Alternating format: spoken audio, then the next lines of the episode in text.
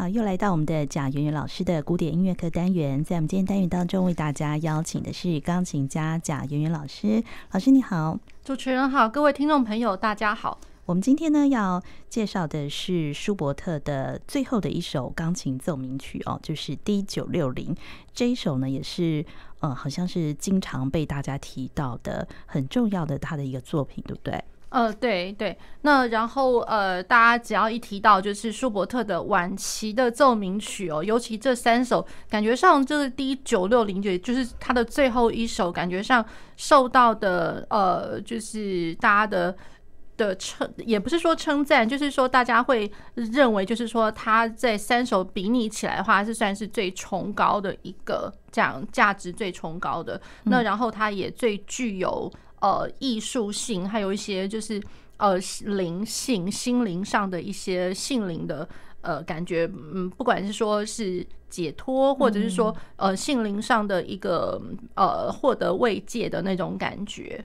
对，那所以呃，感觉上就是九六零，尤其在它还有在它的架构上来讲的话，都会比较呃扩大延展一些。这样，嗯、虽然就是说它技术上听起来乍听之下好像并不是在比较技术，可是论精神上，我觉得那个是无与伦比的。嗯，所以它一样也是有四个乐章。对，它是四个乐章的奏鸣曲体的架构。哦、是，嗯，对。那我们就是从它的第一乐章开始谈起。好，那它的第一乐章它是呃 molto moderato，也就是说行板哦。那呃呃不是行板，中板中板。那然后它还呃比较有一点走动的那种感觉。然后它是呃降 B 大调。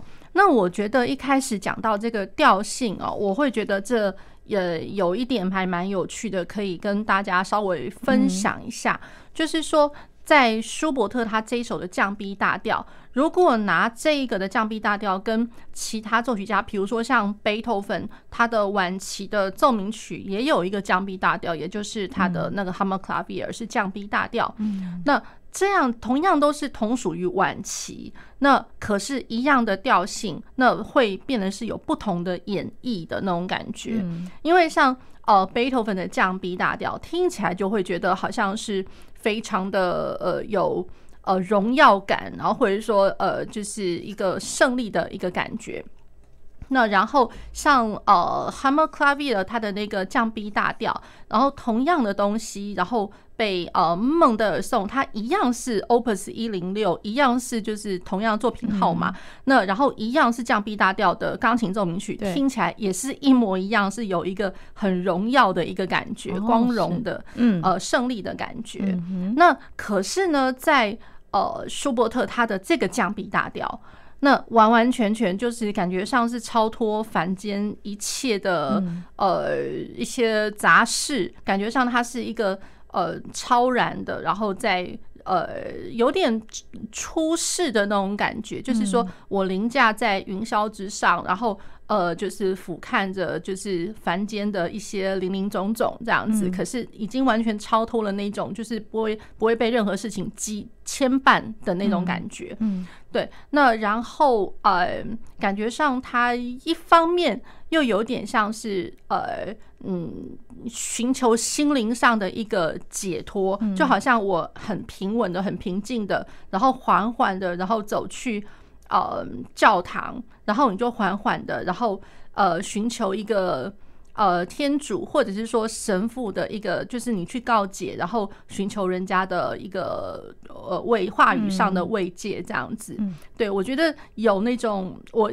第一个浮现的一个字就是 salvation，跟那个 redemption 那种感觉，因为像我觉得在呃贝多芬的晚期作品也一样有那种 salvation 跟 redemption，只要就是说不是那种很很澎湃的曲目的话，比如说像贝多芬他的晚期作品，像他的呃一零一，嗯，然后还有像他的一零九，还有一一零。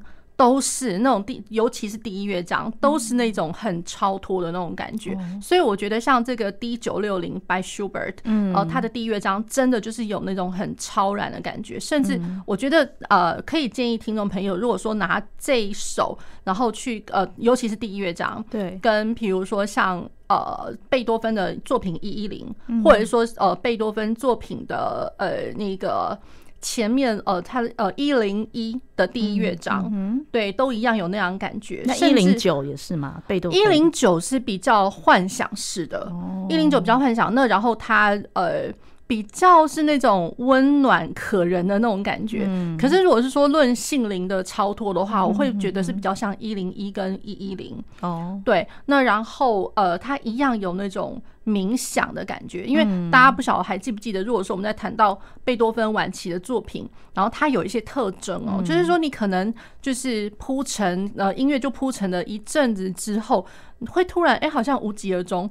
然后突然就是飒然停停止了一些些，然后哎又又回魂，又又又回来了那种感觉，就是突如其来的一个静止。嗯，对，我觉得呃像九六零常常有，常常有，常常有。那然后再来就是呃距离一个空间呢，就是音域上的空间，极高跟极低，嗯哼，所以制造的一个空间感。还有就是说呃，如果你听到就是不管在极高或是极低的一个。长长的一个 trio，嗯，对，那就是我觉得就是要增加那种呃声响上的残响丰厚度，然后更延展性。那我会觉得，哎，这样子的残响，然后他的种种零零总总的那些做法，真的都像极了，就是贝多芬晚期的作品。对，那然后我觉得舒伯特更有甚者，因为我们像很久以前，我我们就是这一段时间介绍舒伯特啊，都一直在讲到，就是说他的调性的那个 journey 那种旅途哦。对。那我觉得他那个旅途，然后在这个九六零真的是发挥到了一个极致，哦，一直不断的转调，一直不断的转，而且你会觉得天哪，你完全无法想象说，哎。怎么就这样转过来了？而且你完全就是完全没有任何痕迹的那种感觉。嗯，它很多都是借着同音异名的调。嗯，对。那然后呃，三度关系的转调。那呃，待会可以邀请听众朋友先整个听听看，大家就会知道它的一个转调的一些绝妙。好，那我们来听呃九六零的第一乐章。嗯。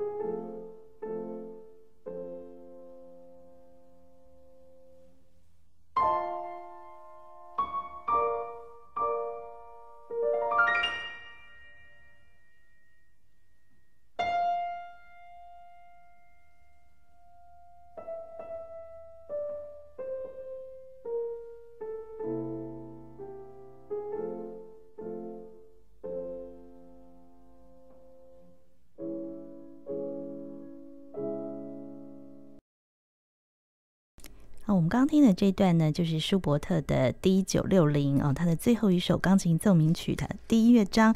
那我们刚才是播到一开始呢，一直到城市部结束这里。嗯、是的。那然后大家一定会想说：天哪，怎么已经好像有好一阵子，怎么现在才在城市部才结束啊？对，这样没有错，因为它整个第一乐章就已经延续大概二十四分钟左右。对，那因为又加上城市部，它是本来乐谱上呃上面记谱上面就已经有一个反复记号，所以是必须要遵照它这样子。嗯，所以整个第一乐章就已经非常的长。那大家一定会就是想想看哦，这不外乎是其实就是晚期风格里面其实很重要的一点就是。就是整个题材，我可能我的架构是传统的架构，可是整个延展到一个就是长大到不行这样，哦，对，非常的长哦。那然后呃，可能演奏上面，或者说我的想法，或者说我的音乐思维，我看着谱子，然后我跟着顺着听的时候呢，可能气啊什么延展那些都要够长，都要够长，都要够长。那然后要有耐性，千万不要想说到了没啊，好了没啊，这样千万不能这样子。好，那然后呢，呃，我觉得。像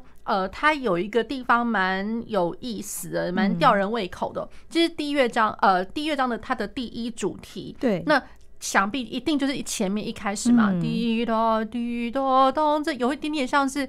好像这是在祈祷般的那种感觉，而且很有旋律性、歌唱性的旋律。对对，那其实在在不外乎就是因为舒伯特他很典型，他最经典的就是歌唱的旋律这样子。好，那然后呢，呃，包括他第一主题之后，其实呃，这从降 B 大调开始，他有同样的素材到了降 G 大调。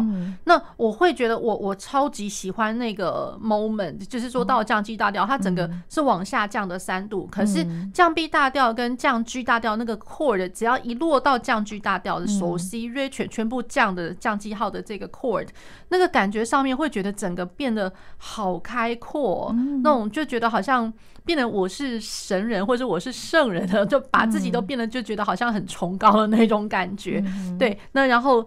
是降 B 降 G，然后降 G 大调完了之后再回来就是降 B 大调，嗯，然后它中间其实有到一个升 F 小调，那升 F 小调就是。呃，他的左手是哆哆滴哒哒哒哒哒，然后左右手其实是一个对旋律，发啦发啦这个，然后中间有一个三连音的一个小小的伴奏哦。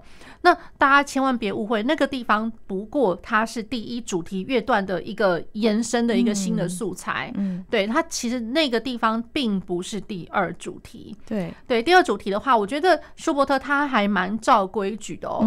第二主题的话，它是在呃 F 大调。对，这 F 大调就是我们刚刚有听到哒哒哒哒哒哒哒哒哒哒滴哒哒滴滴哒哒哒，那个是右手的部分，然后左手是 tom tom tom 这样这样子的一个伴奏型。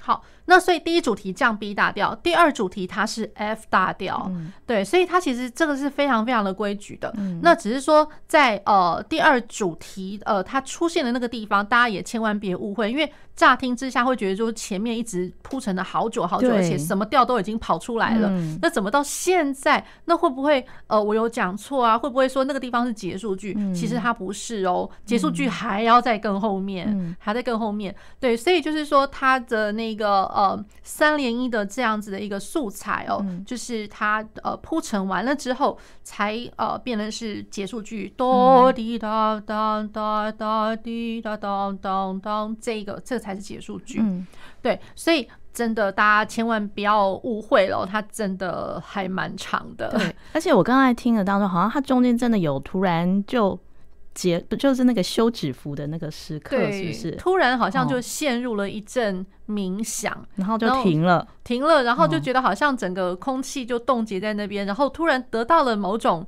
想法，然后哎，再回回，慢慢慢的回神过来，这样子。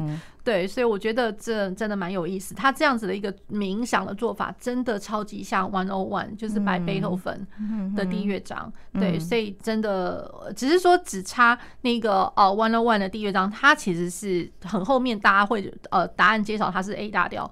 那这一首的话是开门见山降 B 大调。那原本想的就是说，哎，好像。你要做到那种很冥想，然后很温暖的那种感觉的话，从来从来都不会觉得，就是说好像降 B 或是 A 大调会可以做成这么样子的一个就是我觉得性灵上的整个升华的感觉。嗯，对，所以我觉得真的蛮厉害的这个降 B 大调。对，然后后面接着我们要听的就是它的发展部。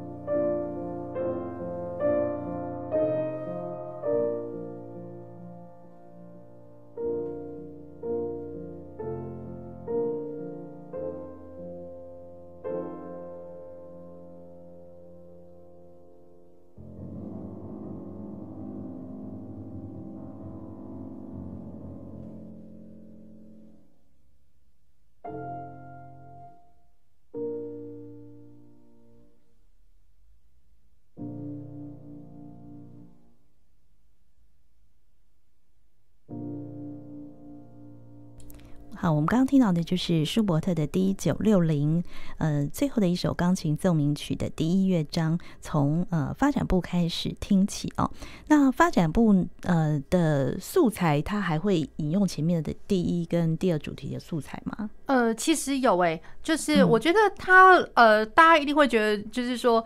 呃，光乍听之下会觉得哇，怎么到处都是新的调性啊？是不是所有的大小调全部都被他转完一轮的那种感觉？对，可是其实哦，他的素材其实蛮规矩的。他一开始是升 C 小调的第一主题的素材，那只是说他第一主题真的用的不多，他用的不多。他第一主题大概呃一次讲完了之后呢，可能就一直都会是听到当当。当当当当，那这个其实就是很明显是第二主题的那个伴奏型的那个节奏哦。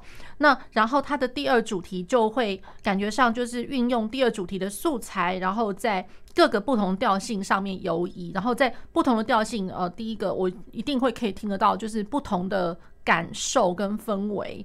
那然后在不同的调上面的话，呃，听起来也会用稍微用一点点不一样的，嗯。变形的手法，可是他一还是听得出来，它是第二主题这样子。那然后它的呃调性上来讲，就是呃可能会听得到升 C，然后再来变成降 B 小调。然后大家想一下哦，升 C 跟降 B，如果它这其实就是两个黑键。然后其实你如果不要讲说 C 跟 B 啦，你光想那两个黑键的那个位置，其实它根本就是一个小三度。嗯，对，小三度。那然后我的降 B 完了之后，又跑到了降 D 大调。那其实降 D 大调跟我们一开始那个升 C 小调就同样一个键嘛。嗯，对，所以一样就是小三度的关系。然后降低跑到 E 大调，然后又是一个小三度。嗯，然后 E 大调，然后这中间我稍微晃了一下下在 C 大调上面哦，然后再过来就是会听得到 D 小调、降 B 大调跟 D 小调，然后就是 D 小调，就是大家应该刚刚有听到，就哒哒滴哒哒哒哒哒哒哒哒哒滴咚。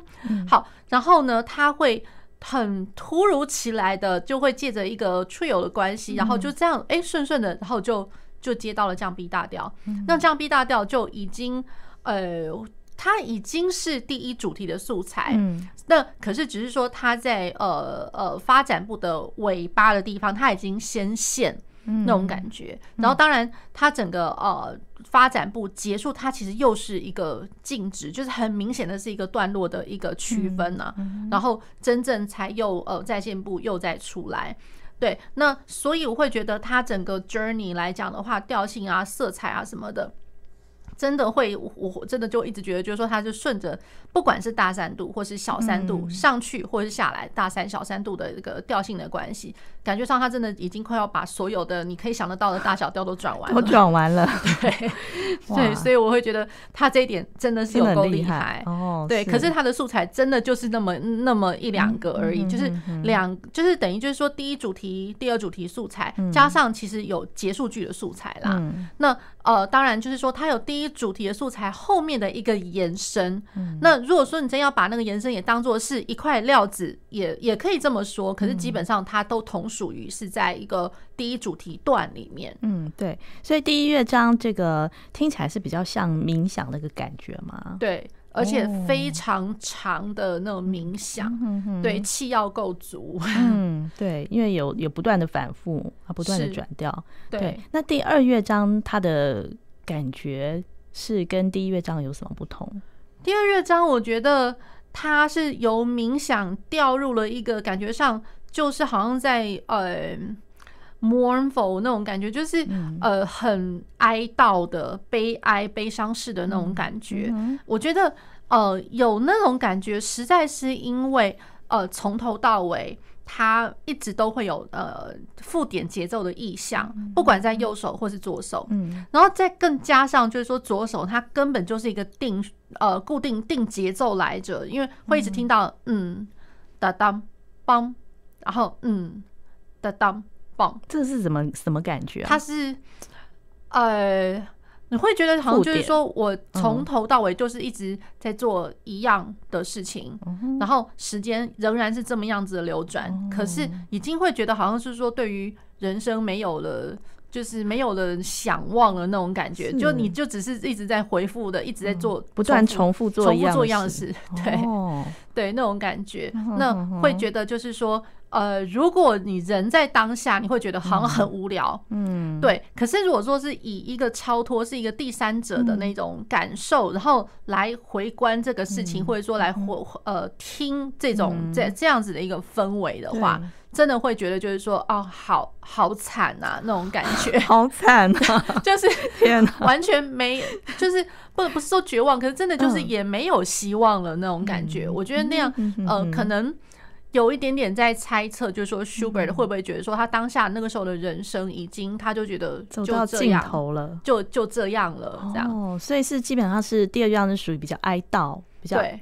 哀伤的一个感受，对。那然后呢？呃，当然，他的呃他是三四拍的，可是他很慢。然后我觉得有那个呃伤感或悲伤的感觉，实在是因为他是因为升 C 小调，又是升记号的小调来讲，所以又觉得听起来更惨了，这样更惨了。那。呃，当然它，呃，它是一个像算是一个三段体，然后 B 段是比较复合式的，因为 B 段来讲的话，感觉它又分了好几次的小段，有点像是 A B A B A 的那种 roundel form 那种感觉。整个 B 段来说啦，嗯，那然后它中间有那么一点点，好像呃到。呃，稍微到大调，然后到大调的时候，觉得好像就是回忆往日时光的那种感觉。嗯、然后可是，呃，整个走完之后，再回到那个 recap，就是他的那个回来的那个 A 段，对，然后再接到扣打，总总总的来讲，真的就觉得很难想象，就是说怎么会这样。然后可是我会觉得，就是说它的调性哦，最后那一段，我觉得也蛮。呃，蛮有意思，就是升 C 小调，嗯、因为它原本就升 C 小调，对，然后到了 C 大调，真的到了 C 大调，就觉得完全好，哎、欸，好像就是原本好像还有一点点颜色，然后到后来是好像什么东西全部都被拿掉了那种感觉。C 大调不是会比较开明朗的感觉吗？对。可是我会觉得，就是说，它这边的 C 大调放在跟这个升 C 小调一起的时候，你会觉得好像已经生活已经没什么没什么想望了，还要什么东西全部都被拿走空了的那种感觉。然后再到 E 大调，然后最后最后最后，它是结束在升 C 大调，升 C 大调。所以我会觉得，哇，那现在的整个。精神上，或者说他是觉得他被救赎了吗？嗯、会有那种感觉。先 C 大调的感觉是比较偏向救赎。嗯，没有，我觉得是他的救赎感是来自于，就是说，因为原本是小调开始，对、嗯，然后到最后它是一个同名的大调，嗯，对，同同名的大调结束，所以它中间一定会有一个皮卡第三度，那个三音是上升的。嗯，可是，一旦是被上升了之后，它变成升 C 大调的时候，整个就觉得好像。已经就是升天了，哦、升华升天了那种感觉。哦，好，对，那我们来听它的第二乐章。